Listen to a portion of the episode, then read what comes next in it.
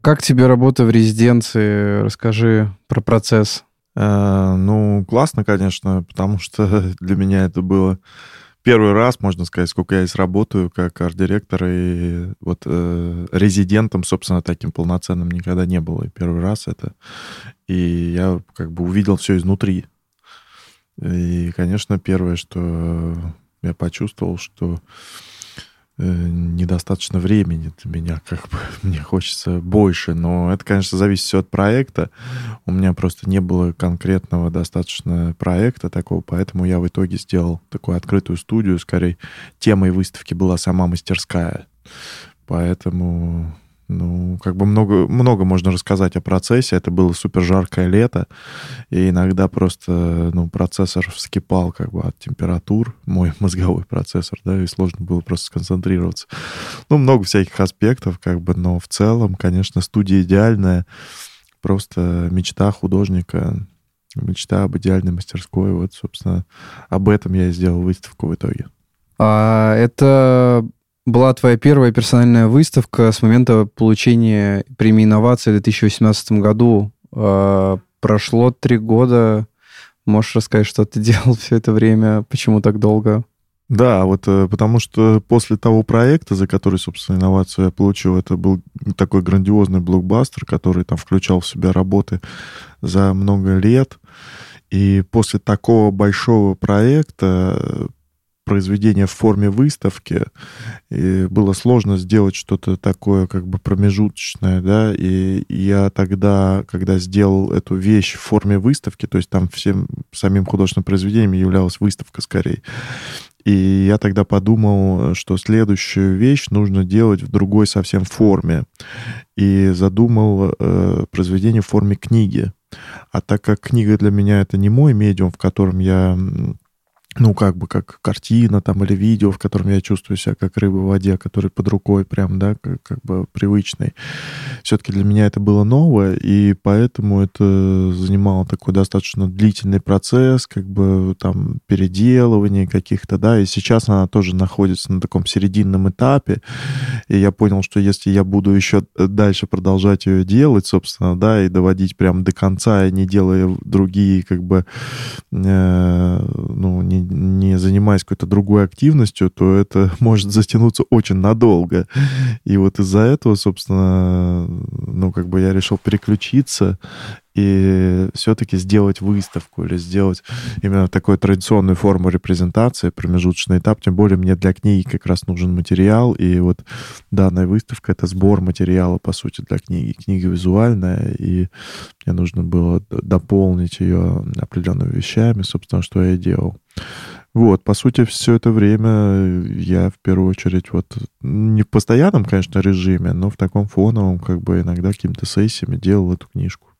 Расскажи, а во время резиденции ты большую часть времени работал в мастерской или как-то э, дома, или, может, в телефончике? Большую часть времени в мастерской, конечно же, потому что основной ресурс у нашей резиденции это как раз-таки студия, которая супер классная, которая у меня на данный момент такого типа студии нету. И, конечно работать не удовольствие большое. И, конечно, я использовал по максимуму. Я работал без выходных абсолютно. То есть там с утра до позднего вечера. Иногда даже ночевал, даже начал еду себе заказывать такую, которая, знаешь, там на неделю вперед приводит, чтобы не отвлекаться вообще ни на что. Использовал максимально это время именно работы в мастерской. А то, что я представлял там за несколько месяцев, что это у меня будет такой период, и старался наработать все цифровые материалы, допустим, там рисунки, живопись цифровую на планшете, все старался до этого наработать, э, подготовить все оборудование, все материалы заранее, чтобы здесь просто ни на что не отвлекаться, работать, там, условно говоря, без выходных, по максимуму использовать э, время, отведенное мне в этой мастерской. Да, так что я сто процентов именно в мастерской работал. В чем заключается различие между шоу и выставкой? Э, все эти тезисы, которые я вывел э, вот э, в заголовок, так сказать, выставки, в художественный текст такой, а это фрагменты как раз-таки книжки, над которой я работаю. И скорее эти фрагменты просто надерганы из разных мест. И И, ну, и поданы как такие пары. На самом деле в книжке они не такие парные. Просто здесь шла речь о парах, вот э, визуальных таких на самой выставке. Я решил сделать такие же пары э, из э, этих фрагментов, да. И на самом деле вот такие парадоксальные вещи, как эксибишн и шоу или еще какие-то э, там некоторые из них, да, они скорее э, для меня являются такими куанами, как вот в дзен-буддизме есть такое понятие куан, когда ты обдумываешь это, Э, ну, возникает какое-то третье, да, содержание или там, э, ну, как бы нерешаемые задачки, да, и мне нравится размышлять о таких вещах. И даже для себя я отличаю, но это на интуитивном уровне, мне сложно будет это объяснить. На языковом, я думаю, отличия практически нету, как бы. Ну, от контекста зависит, конечно, отличие.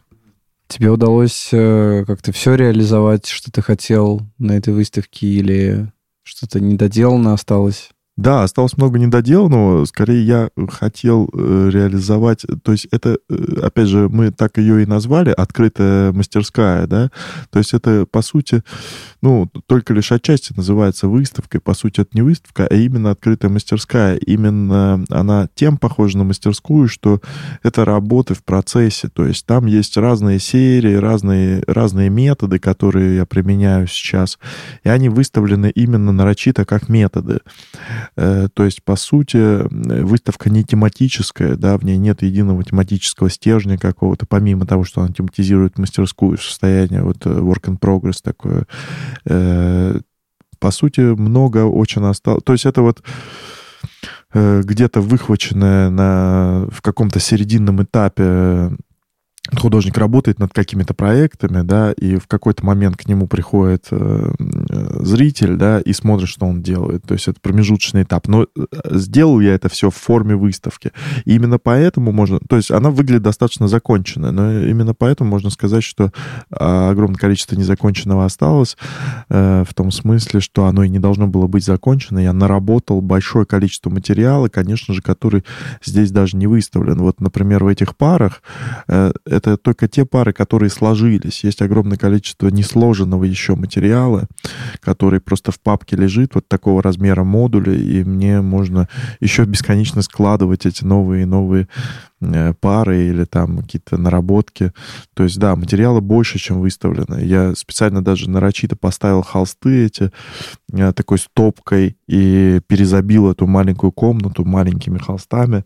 В ущерб, конечно, воздействия каждого отдельного сделал такую тотальную развеску, такую шпалерную, именно чтобы продемонстрировать, что материала больше, чем на одну выставку, а их хватит как бы на несколько выставок. Если ее расширить, то можно сделать как бы экспозиционные проекты, какие-то выставочные, новые совсем.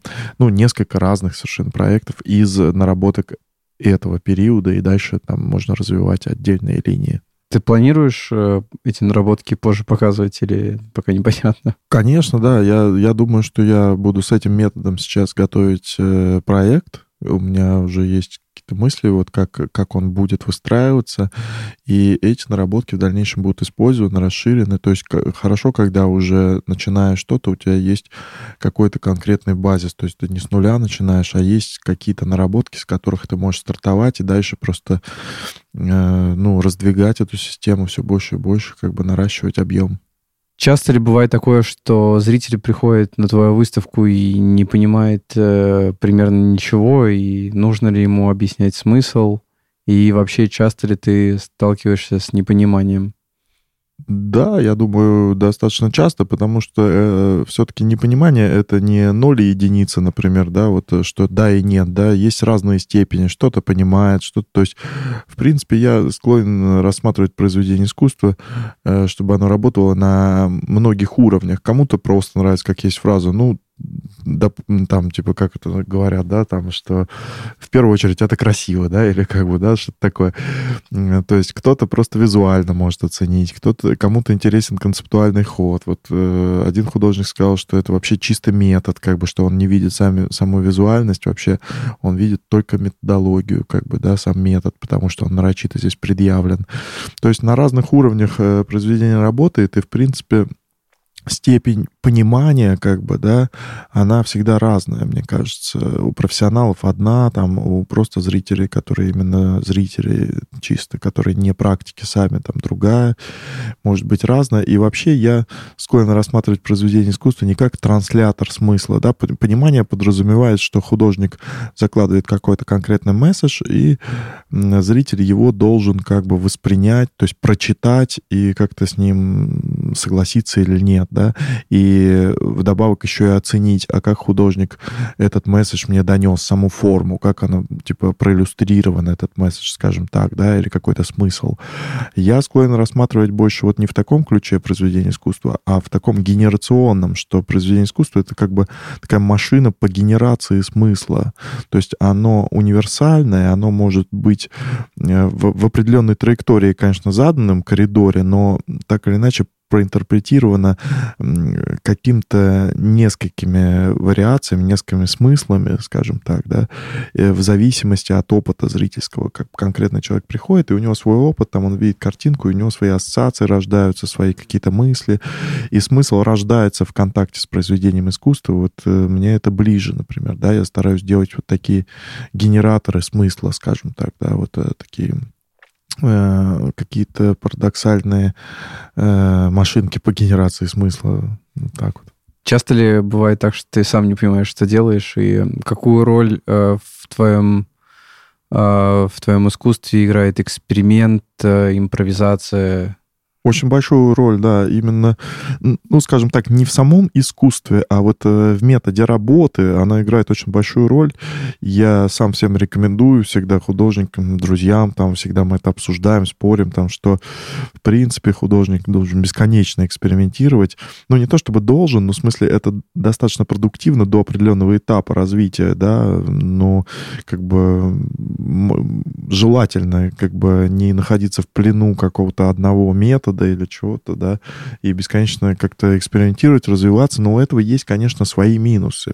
Огромный минус в том, что действуя так, интуитивно, э, очень низкое КПД, так сказать, да, вот э, очень большое количество просто мусора, который как бы остается за рамками репрезентации. То есть я вот делаю там, допустим, 100 единиц каких-то, да, там каких-то вещей, там, визуальных наработок, да, из них там выстреливает, ну, как в любом эксперименте, если это эксперимент, там, из них интересными потом, мне кажется, там, 10%, допустим, да, из этих 10% я еще там дорабатываю, там, выходит еще меньше. То есть получается, что очень большое количество ресурсов тратится, в первую очередь, конечно же, временных, внимания, жизни самой непосредственно, кроме каких-то материальных ресурсов.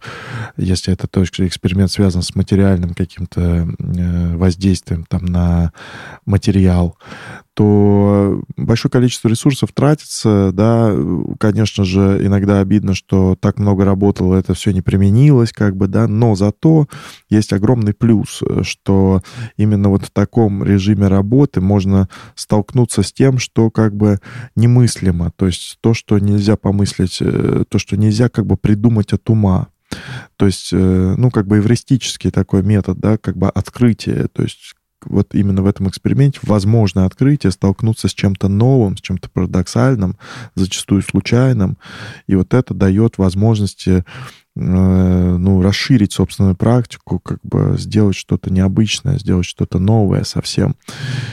Но, конечно, работать всегда в таком режиме, ну, крайне утомительно может показаться, да, каждому художнику, наверное, да, когда твоя там большая часть твоих работ, э, большая часть твоей работы, как бы, да, вот этого усилия, оно не приводит к результату, как бы, да, это ну, достаточно так, э, ну, расточительно с точки зрения ресурсов, как бы, да, вот именно э, там эмоциональных каких-то, не знаю, жизненных, да, времени.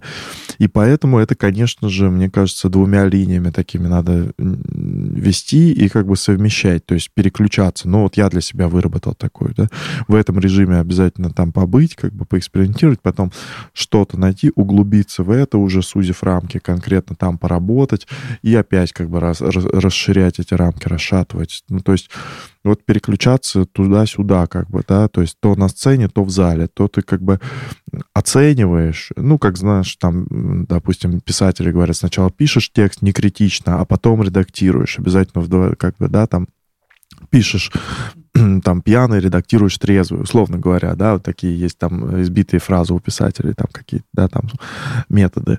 Вот так же и здесь, вот э, туда-сюда обязательно нужно переключаться от э, такого абсолютно интуитивного действия а, в рефлексию, в оценку, в осмысление того, что делаешь, возможно, в тексте, возможно, беседовать с другими практиками, и дальше обратно в абсолютную интуицию и абсолютный такой хаос, как бы, да.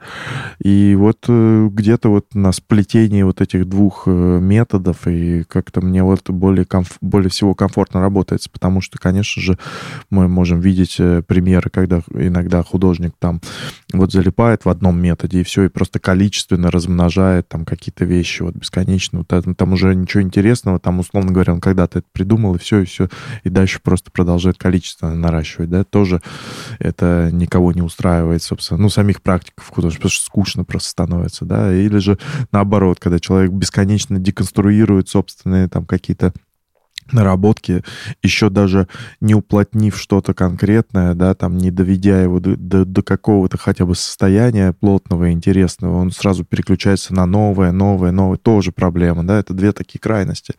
И вот где-то между этим, вот туда-сюда, как бы, вот какой-то вот баланс, если выдерживать, мне кажется, идеальный такой вот формат.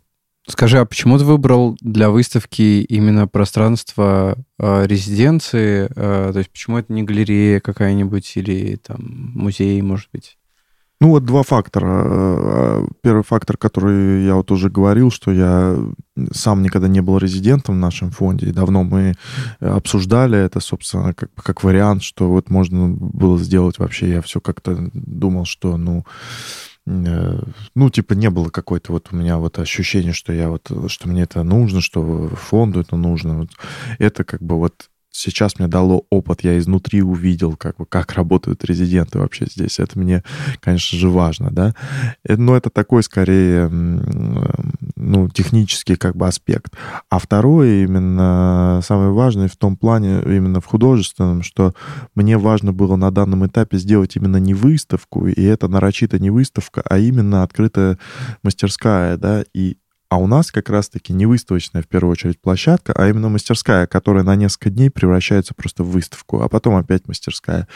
И, конечно же, это идеально совпало, потому что для открытой этой мастерской мне не нужно очень большой там поток людей, как бы, да, мне нужен просто круг профессионалов, которые придут, обсудят со мной, то есть и в этом смысле это идеальное сочетание, вот то наша мастерская идеально подходит к этой идее сделать это открытую мастерскую на таком промежуточном этапе, где где все вот так вот, ну, скажем так, немного не закончено или на каком-то таком этапе э, начала, начала каких-то художественных линий. Вот, в принципе, вот это основное. Мне кажется, в музее я бы так ну, не сделал. Я бы, как бы мне бы пришлось в музее сделать это как-то более целостно, более выставочно, более как бы стройно в плане содержания, в плане экспозиционного какого-то. Вот. А здесь есть возможность именно такого э, эксперимента вообще, вот э, эксперимента в плане вот формы репрезентации. И для меня этот вот форма, ну, конечно же, идеально совпала с теми художественными задачами, которые я ставил вот в данный период. Если, например, вернуться назад во времени, на машине времени э, в Самару, а можешь рассказать, какой была твоя первая мастерская и были ли там подобные открытия Open Studios э, или микровыставки или что-то?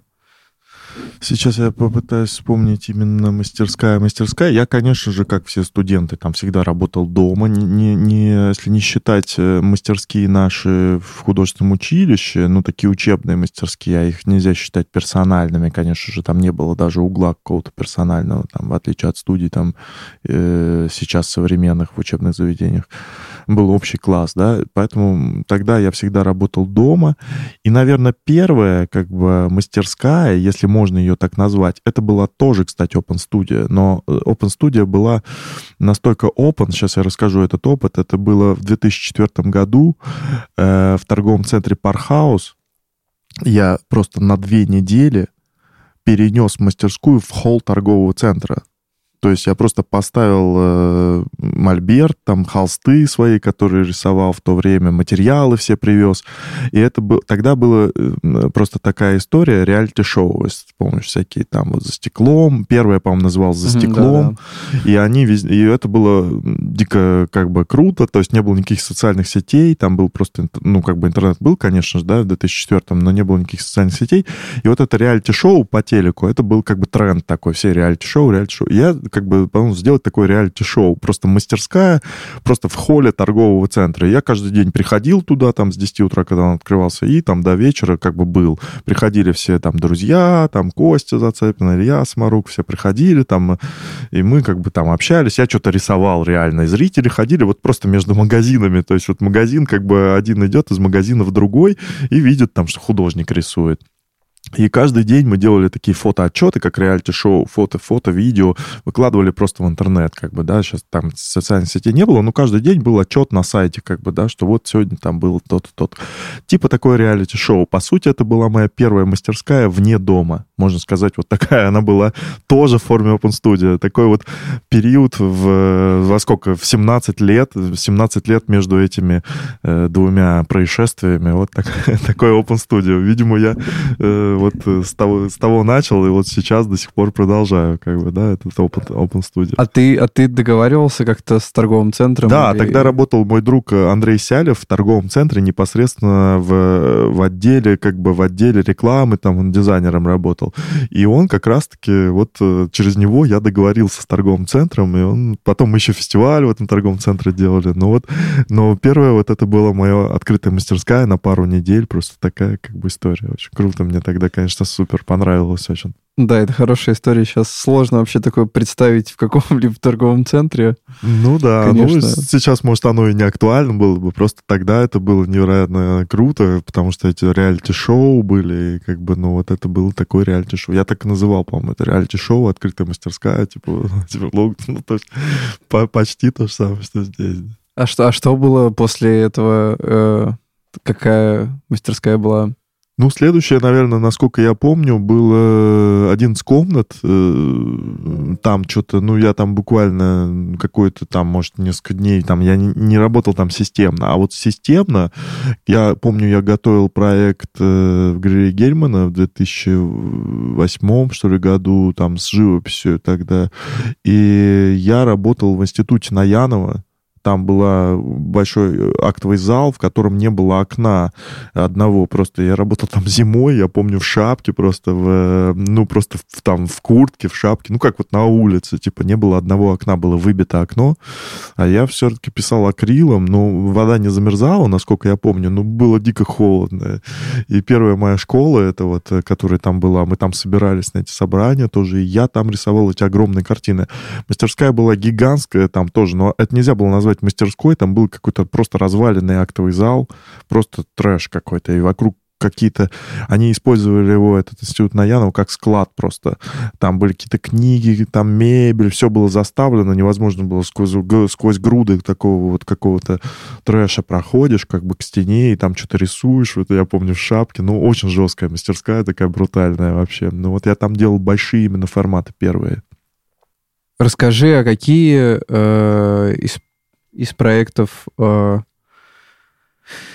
которые ты курировал, наверное, интересно, тебе запомнились больше всего? Какие это были выставки? Ну, кураторские, конечно, были много, много разных, но больше всего, не знаю. Ну вот мы очень хороший проект делали, как мне показалось, очень интересный такой э, для нас, для всех, когда художники тоже, да, там принимали активное участие, не просто фигура куратора, соб, там куратор собрал как бы вещи и создал свое шоу, как бы, да, а именно вот в коллаборации с художниками, обсуждениями. Это скорее вот э, я вспоминаю сразу тот проект, который мы делали на манифесте в 2013 году, А, нет, в 2014 году, да, в 2014 году весной на манифесте в Питере в июне, э, летом, да, это проект назывался «Не музей, лаборатория художественных подозрений». И многие люди там, многие художники сделали классные работы специально для этого проекта. Это был один из таких значимых проектов в плане вот, кураторства. Потом у нас, конечно, были несколько проектов классных э, в таких коллаборативных как бы ситуациях, когда это нельзя назвать в чистом виде кураторством, но, так скажем, то есть когда кураторами были мы все вместе. Допустим, вот мы делали здесь э, выставку «Старый добрый 20-й заключительный авангард», то есть я не был там куратором именно, да, но мы как бы все вместе вот эту фигуру куратора пытались заменить собственным таким демократическим кружком, коллаборированием между художниками. И то же самое было, э, например, в деятельности группы «Лаборатория». Э, самарская группа «Лаборатория», мы тоже там работали, собственно, как все как кураторы, одновременно как художники. То есть это такое вот, скорее запоминается вот такие коллаборативные, не именно авторские такие вещи, а именно вот вспоминаются сразу какие-то вот э, такие коллаборации, которые расширяют твою собственную индивидуальность, дают тебе возможность взглянуть шире на там собственную практику, на практику других художников, придумывать что-то вместе. Это вот очень классный формат. И когда вот я думаю вот, вот над этим вопросом, что какие именно запоминаются. Вот больше такие вот запоминаются, когда ну, автор как бы открывает возможность э, да, коллаборации с другими и такие ну, гибридные практики, кураторство художник, э, группа художников, как сама как куратор, то есть делает собственную выставку.